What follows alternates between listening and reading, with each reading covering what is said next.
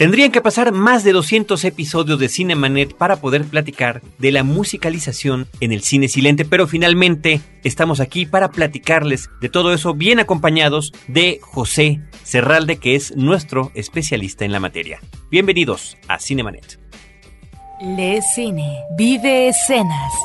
La mejor apreciación de la pantalla grande en Cinemanet. Carlos del Río y Roberto Ortiz al micrófono. Bienvenidos.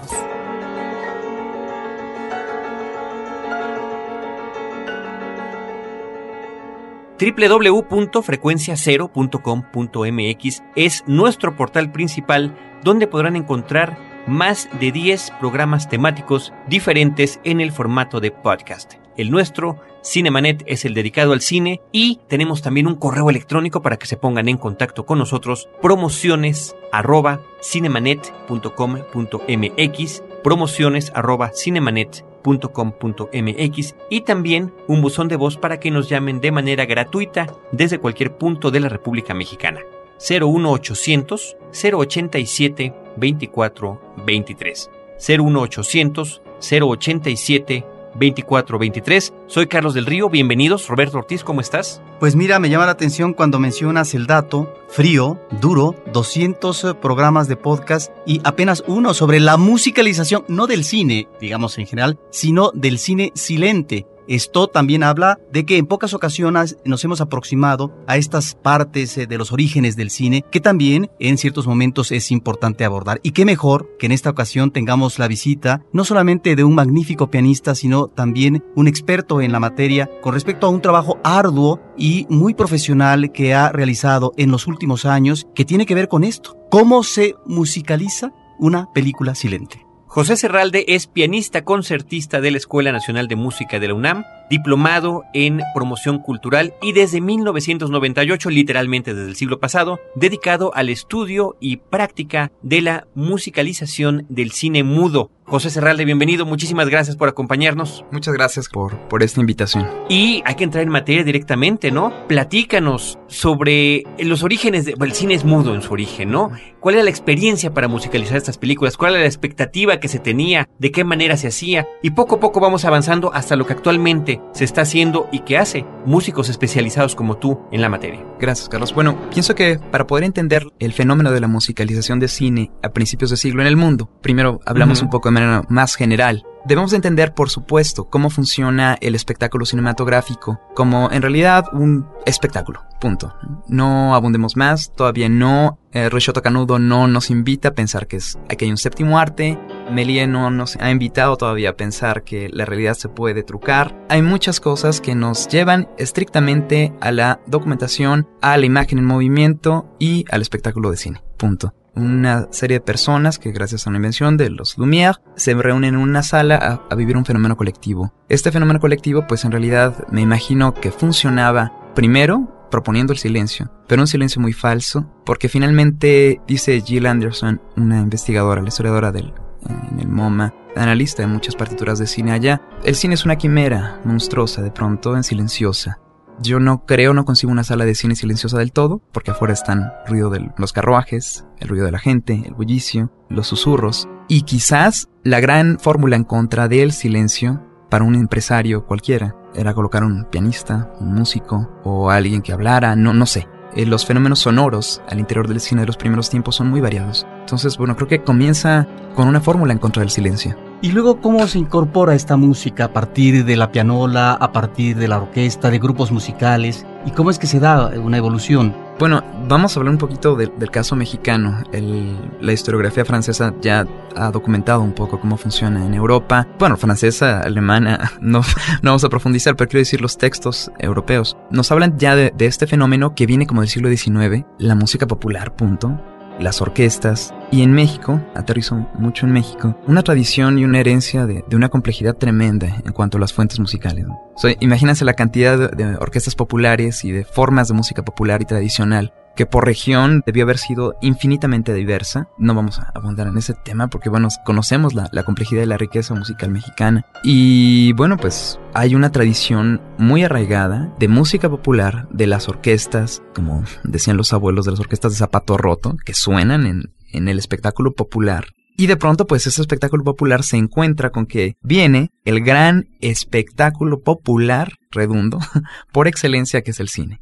Qué bonita casualidad que en un lugar de espectáculos, en un salón, habitualmente de baile o de, otro formato, o teatro, o bueno, o género chico más bien, porque el teatro pues sí es el, teatro como a la italiana, y está esta extensión, este fenómeno del siglo, finales del siglo XIX, que es los géneros chicos, que llegan hasta la zarzuela, y todos sus hermanitos, que bueno, es una forma de teatro mucho más popular, de variedades, de actualidades, de revista, que bueno, tiene mucho que ver con la naturaleza del primer cine.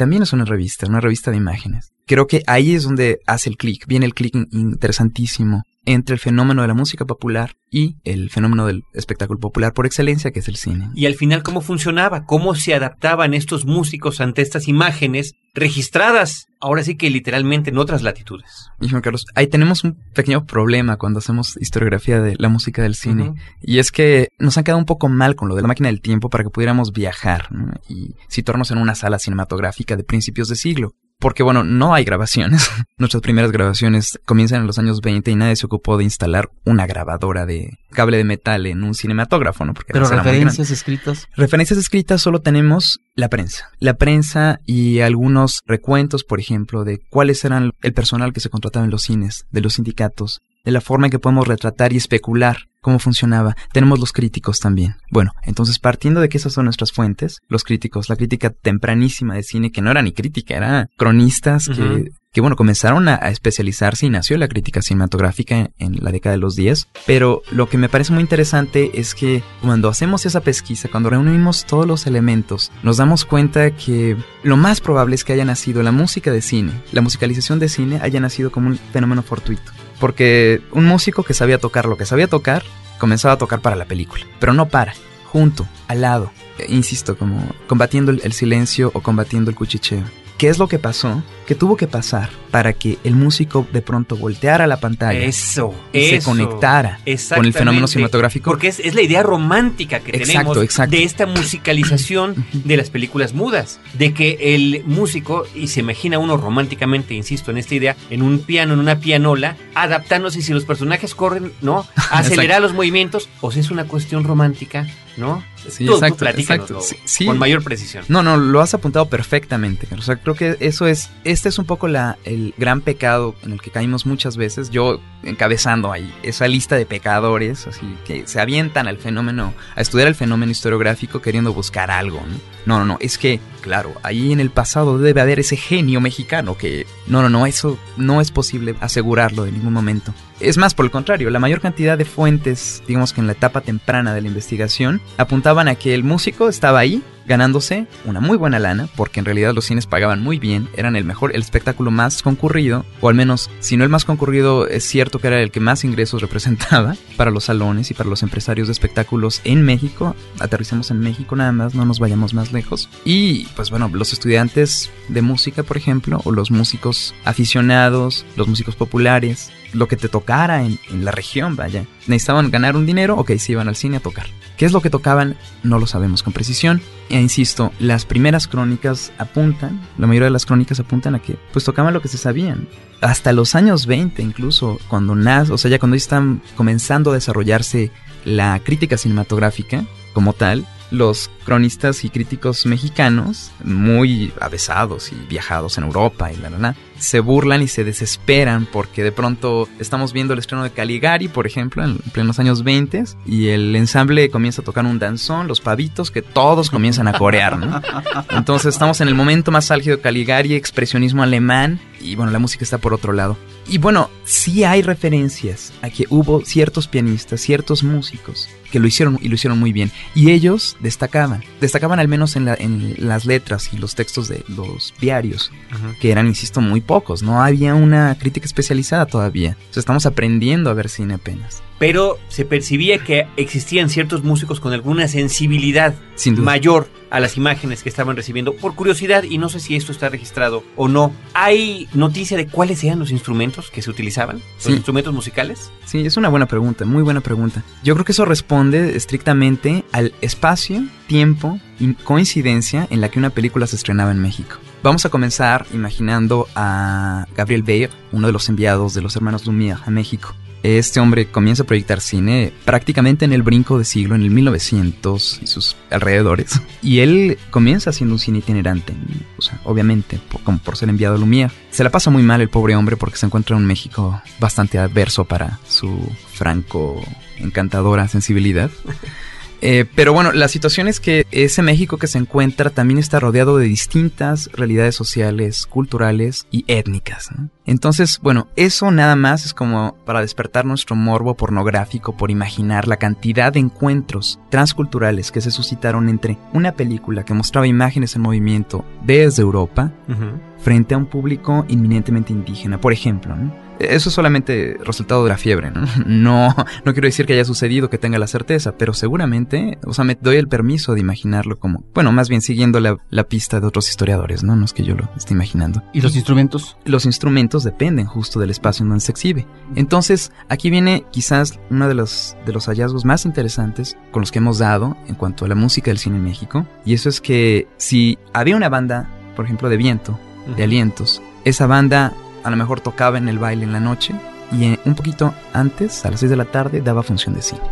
Entonces había una banda. Ensayaba en el cine. Ensayaba en el cine, claro que sí, exactamente, podría tocar su repertorio. Ahora, más adelante, ¿qué es lo que pasó? Bueno, estamos hablando de una banda de viento porque fue, es la imagen más general que puedo dar de, de muchos años, 10, 20, incluso postrimerías del siglo XIX. Pero lo interesante es que más adelante los alumnos del conservatorio se volvieron el blanco perfecto para la exhibición cinematográfica, al menos en la Ciudad de México. Aquí estaba el conservatorio y la gran maravilla es que nosotros en México tuvimos musicalización orquestal desde muy temprano en el siglo. Y eso, ¿de dónde viene? ¿no? Si estamos hablando de que los músicos tocaban lo que querían, ¿qué pasó? ¿Por qué de pronto pudimos tener una partitura orquestal cinematográfica que ya no puede ser ni improvisada? Es algo mucho más complejo. Bueno, pues lo que sucedió fue que los empresarios les comenzó a ir también en la Ciudad de México, que comenzaron a contratar a la orquesta del conservatorio. Entonces tuvimos un fenómeno muy interesante, vivimos un fenómeno, vivieron los mexicanos, vaya, de los citadinos de ese momento histórico, un fenómeno súper interesante. Pudieron ver partituras venidas de compositores que escribían para la película, venidas de, de, Italia, del cine italiano, el cine, el cine de las divas, el cine de la superproducción italiana, se vio en México acompañado de sus partituras. De su música original. De su digamos. música original. Uh -huh. Y tocada por los mejores músicos de, del país en esa tradición musical. ¿no? ¿De qué años estamos hablando más o menos? Estamos hablando entre 1913 quizás y 1917. Ahora, José María, ¿qué pasa cuando arriba el cine sonoro, ¿no? Después de 1927, con el cantante de jazz, y comienza ya en la industria a generalizarse el sonido. Ya en los años 30 está instalado la banda sonora con lo que va a ser la musicalización de este cine que corresponde a los orígenes, pero que entonces viene la década de los 30, 40, donde finalmente el público va a estar atento y después el color, etcétera, con lo que es también el cine ligado a la tecnología, claro. a los efectos especiales, etcétera, donde muy seguramente el cine silente quedó perdido en cuanto a lo que podría ser su exhibición. ¿Cuándo es que comienza a retomarse el cine silente nuevamente musicalizado a través del piano, a través de grupos musicales, de una orquesta, en México, porque seguramente por ahí hay un vacío muy grande. Sin duda, Roberto. Bueno, no podemos abandonar, digamos, la reflexión del, de la música del cine mudo sin pasar por algo muy divertido, que fue la llegada del jazz a México. Ok.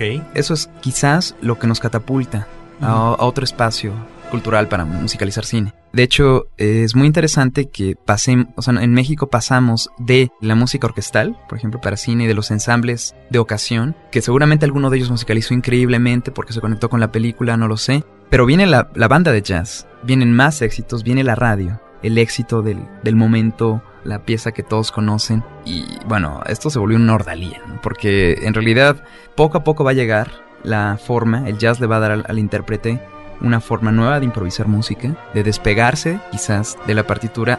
Ya sucedía antes, es lo más seguro, pero no sabemos cómo. O sea, no, no tenemos fuentes, no hay grabaciones, no hay partituras todavía. Por ahí seguramente encontraremos algo adelante. Pero lo que sí me queda claro es que el jazz significó una ruptura y un cambio muy, muy radical de estación. Esto, el jazz, este espacio de jazz es lo que da la bienvenida al cine sonoro, el cantante de jazz, la primera película ultra comercial sonora. Uh -huh. No es la primera, pero bueno, es la ultra comercial. De la misma forma que Santa es la primera gran hit comercial mexicano sonoro. Y bueno, ¿qué es lo que sucede ahí? Bueno, ahí está la influencia del jazz. ahí está Agustín Lara, en, México, tomando armonía jazzística, tomando eh, toda esa herencia. En 1900, a finales de los años 10, principios de los 20, Manuel M. Ponce, músico de concierto, despotrica en textos contra la banda de jazz, contra el jazz band, en su formato más pequeño y más primitivo, porque está en el cine. Entonces, él detesta la música de cine y lo escribe, lo escribe en la revista México, dice, ah, basta. Entonces, imagínate cómo nos conectamos desde ese Ponce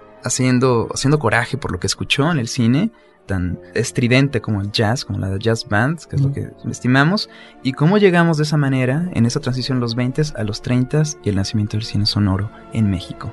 El cine sonoro obviamente arrasa con las salas. Todavía en los 30 mi abuelo ve cine mudo, desperdigado por ahí en los cines que todavía, no tienen la tecnología mm. para llevar el sonido a las pantallas. Entonces, pues hay que conseguir cine mudo, porque hay que sostener sus cinematógrafos. Todavía en los 30, 30, 40, 50, ¿qué es lo que va pasando? El cine mudo, la práctica de la exhibición cine mudo se va sepultando.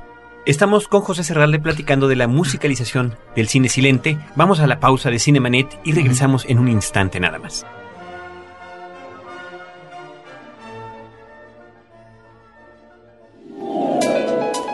Cinemanet regresa en un instante. Hola, soy Roberto Coria de Testigos del Crimen y quiero invitarte al curso Viva la Familia, la Mafia y el Cine que impartiré a partir del 5 de abril en el Film Club Café al norte de la Ciudad de México. Más información en www.testigosdelcrimen.com o en www.filmclubcafé.com.mx. Ahora, diseñar y hospedar su página web será cosa de niños. En tan solo cinco pasos, hágalo usted mismo sin ser un experto en Internet. Ingrese a suempresa.com y active ahora mismo su plan. Suempresa.com, líder de web hosting en México. ¿Qué tal amigos? Les habla Pablo Deza del podcast Semeyecan. Quiero invitarlos este próximo miércoles 26 de marzo a festejar nuestro primer aniversario. La cita será en el bar Blue House, ubicado en Insurgente Sur, número 2117, Colonia San Ángel, en México, Distrito Federal. Te esperamos este próximo miércoles 26 de marzo. A partir de las 8 pm, no faltes. Habrá muchas sorpresas. Cover 70 pesos. El consumo va por tu cuenta. Historias múltiples en tiempos cortos. Cinemanet. Regresamos.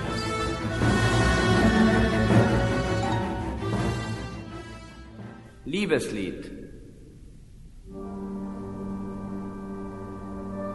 Siehst du den Mond über Soho?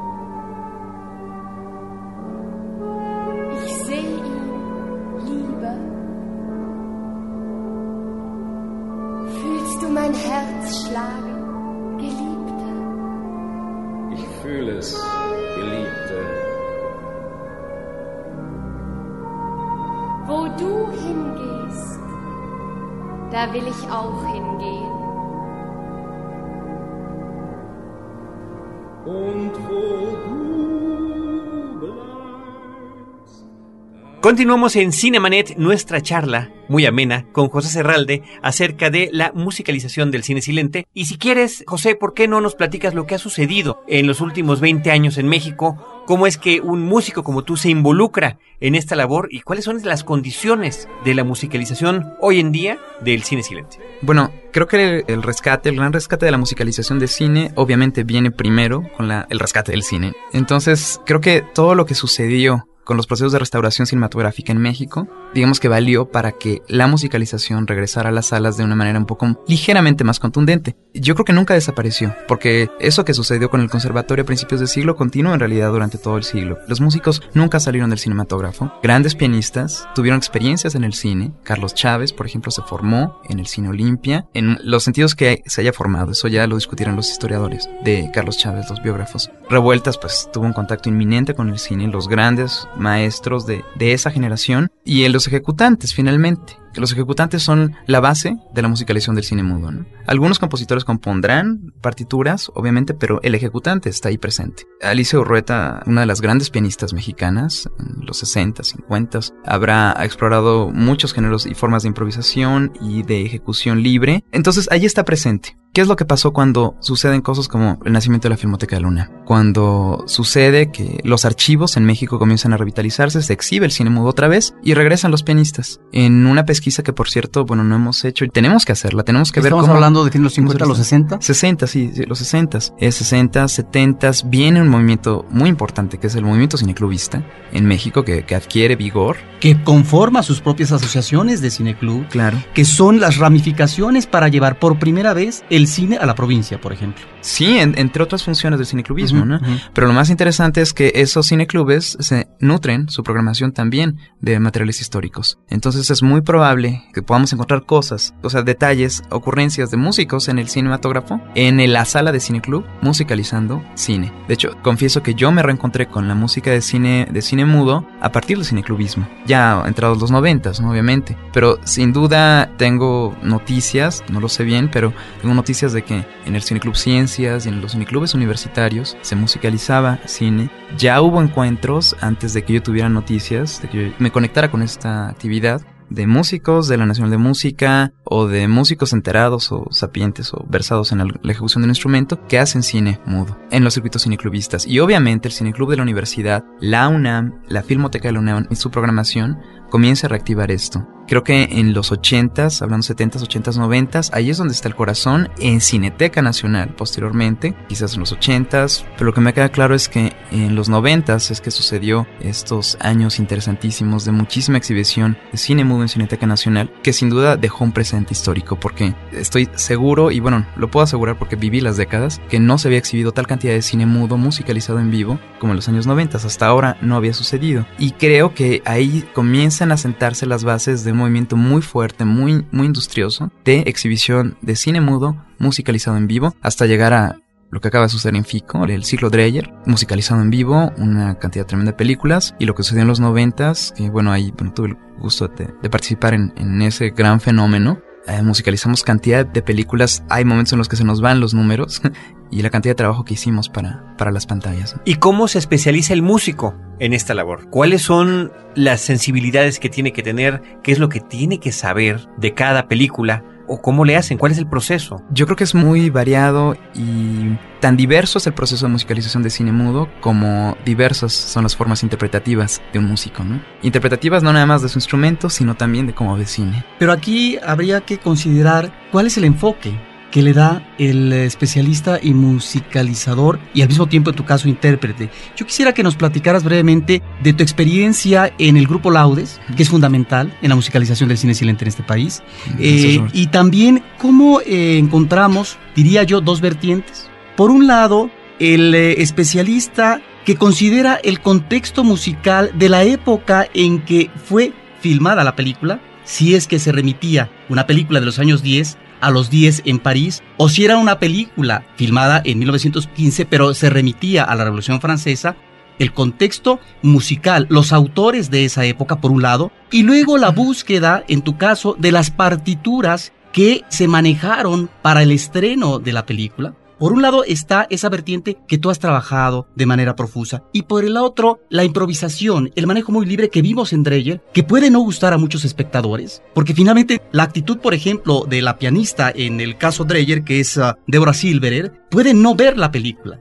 Es más, en alguna ocasión le escuché decir preferiría no ver la película. Y es en función de lo que esté viendo en pantalla. No hay antecedentes, ni siquiera musicales, ni anecdóticos con respecto a la trama de la cinta. Es la pura improvisación. Entonces, sí quisiera que definieras estos dos vertientes y tu experiencia claro. en esto. Bueno, voy a conectarme con Débora, que es una buena amiga y bueno, que nos apreciamos, tocamos juntos de hecho cuando uh -huh. recién llegó, llegó a México, musicalizamos La Esfinge juntos a dos pianos. Fue una experiencia muy interesante, justo porque ella venía de, de, hacer mucho cine mudo en la Cinemateca de Bélgica y bueno, yo porque tenía también una experiencia más o menos de un año de hacer profusamente musicalización de cine en vivo con piano solo. Y lo que me pareció muy interesante es que no teníamos absolutamente nada que ver con nuestros enfoques, pudimos hacer la película y nos, nos gustó, pero también curamos no volverlo a hacer, como buenos amigos. fue, fue muy muy interesante porque creo, Roberto, que tocas un punto clave. En el mundo desde una perspectiva absolutamente póstumo, cualquier persona tiene sus maneras de, cocer un huevo, ¿no? O de prepararse un huevo duro, ¿no? Entonces, y bueno, incluso de cuánto tiempo lo hacen. Entonces, creo que eso es lo más interesante. Nosotros particularmente en Laudes en ese entonces, ahora el ensamble Cine Mudo, que ya desde hace un tiempo ya dejó de llamarse Laudes, porque eso se convirtió después en una nueva ONG de promoción cultural y ahora es ensamble Cine Mudo. Cumplimos 10 años, por cierto, este año. Felicidades. gracias, Roberto de, haber comenzado a trabajar en la musicalización con ensamble para el cine mudo y definitivamente, bueno, mi interés fue tratar de recrear de una manera muy muy libre las experiencias estéticas, una propuesta estética distinta y apegada a la película muy según mi manera de verlo, Entonces, bueno, definitivamente es una manera de hacerlo. Deborah es una, una excelente pianista que, que lo trabaja de una manera muy distinta, que tiene que ver mucho más bien con la improvisación in situ. Nuestro método tiene que ver con la improvisación in situ, pero depende completamente. Es decir, la música francesa de principios de siglo tiene una serie de líneas estéticas por sus compositores que es analizable, que es disectable, y eso no quiere decir que vaya a, a pegarme a una partitura para no ver la película. Yo creo que me puede dar una serie de líneas estéticas si lo asimilo correctamente, que se conecten, que conecten la música de la época con la época de la película o el contexto de la película. Y eso es un juego que a mí me divierte, particularmente me divierte muchísimo. Y bueno, también me encanta improvisar sin ver las películas, es un reto también muy divertido, pero es otro tipo de ejercicio, ¿me explico? Creo que, regresando a, tu pregunta, hay algo que sí recomiendo al músico, al músico de cine mudo. La música de cine mudo es una suerte de máquina del tiempo que nos quedaron a deber. Entonces, mientras no nos dan la máquina de tiempo, pues vamos a inventarnos una temporal, ¿no? Una que permita al espectador hacer un viaje imaginario y fantasioso y muy trucado por nosotros músicos a ese espacio temporal y simbólico que es el cine de otros tiempos y el cine sobre todo que alude temáticas de otros tiempos. En ese sentido, a lo largo de todo este episodio hemos estado escuchando esta música. Sí, sí. ¿Puedes platicarnos más o menos qué es lo que hemos estado escuchando? Sí, claro que, claro que sí. Bueno, por ejemplo, ahorita lo que estamos escuchando en particular es una partitura que preparamos hace ya bastante tiempo y que la estamos volviendo a montar para el aniversario, para los 10 años, para la generala de Buster Keaton.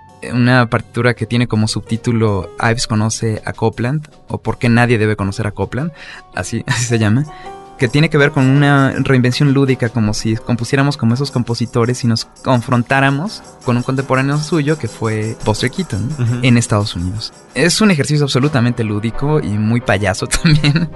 sí, hay que decirlo, muy, muy absurdo también. Lo que estamos escuchando es un fragmento de una de las, de las corretizas en el tren antes escuchamos, mientras hablábamos de, la música del cine en México, pues nuestra musicalización para Tepeyac, una musicalización en la que me asistieron para la investigación Rubén Luengas, Daniel Gutiérrez y mi buen amigo Ricardo, que es un satirista excepcional, pero bueno, todos los musicólogos que me ayudaron prácticamente. Ahí recurrí al trabajo de investigación de otros músicos sobre música mexicana para que pudiéramos generar un contexto entre ellos, músicas tradicionales y yo músicas de, de la ciudad en los años 10 para musicalizar Tepeyac, la película de Carlos E. González y compañía de la década de los 10, quizás la única película que conservamos completa de la década. Y bueno, escuchamos después una partitura de Massenet, que quizás hayan reconocido, El último sueño de la Virgen, digamos, un oratorio, de Massenet. Es una partitura que se estrenó en México justo en el cinematógrafo. Es curioso, o sea, la música de concierto ya no se estrenaba en las salas de concierto, se estrenaba en el cinematógrafo, ¿no? Entonces, este es un fragmento de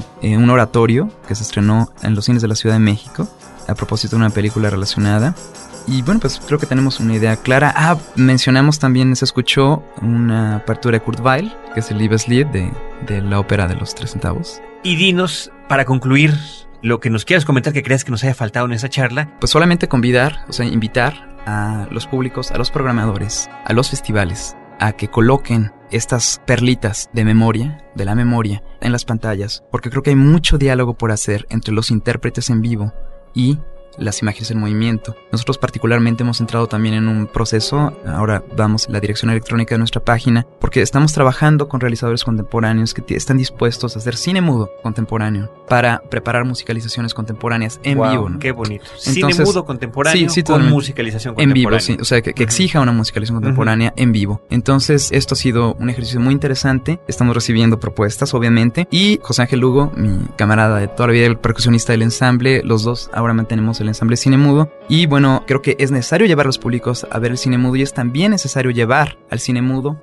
como una herramienta educativa para enseñar a los más jóvenes a acercarse a las imágenes en movimiento. Nosotros tenemos un programa de talleres, también lo verán en nuestro sitio. Vamos a las comunidades y buscamos que en las comunidades la música de la región, los músicos de la región se enfrenten al fenómeno cinematográfico como ellos entienden. Y propiciando este diálogo hemos tenido experiencias muy interesantes. Lo hemos hecho en Guerrero, en Oaxaca. Y bueno, pensamos seguirlo haciendo, recabando experiencias sin ningún ánimo de lucro, obviamente. Tienen que ser proyectos financiados. Tenemos que encontrar las maneras de hacerlo. Porque yendo a lo más esencial del lenguaje cinematográfico, lo más primitivo, creo que tenemos muchas formas de encontrar a los ojos jóvenes y el cine joven. ¿Cuál es la dirección? La dirección es cinemudo.josecerralde.net o ensamblecinemudo.net. Perfecto. Pues ahí están las direcciones. Yo quiero agradecerle a José Serralde, pianista, concertista, especialista en toda esta musicalización del cine mudo. No nada más su charla, su experiencia, sino también la música que está compartiendo con nosotros. Muchísimas gracias, José. Muchísimas gracias a ustedes. De nuestra parte, eh, Roberto Ortiz y Carlos del Río, les agradecemos que hayan escuchado un episodio más de Cinemanet, recordándoles que tenemos el podcast en www.frecuenciacero.com.mx y el programa en vivo en radio en la zona metropolitana de la Ciudad de México los jueves a las 10 de la noche en Horizonte 107.9 FM del Instituto Mexicano de la Radio. También se oye por internet en vivo, por si están en alguna otra latitud, en imer.com.mx,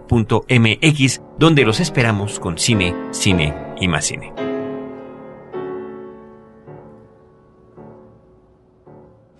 Los créditos ya están corriendo. Cinemanet se despide por el momento. Más en una semana. Vive cine en Cinemanet. Frecuencia cero. Digital Entertainment Network.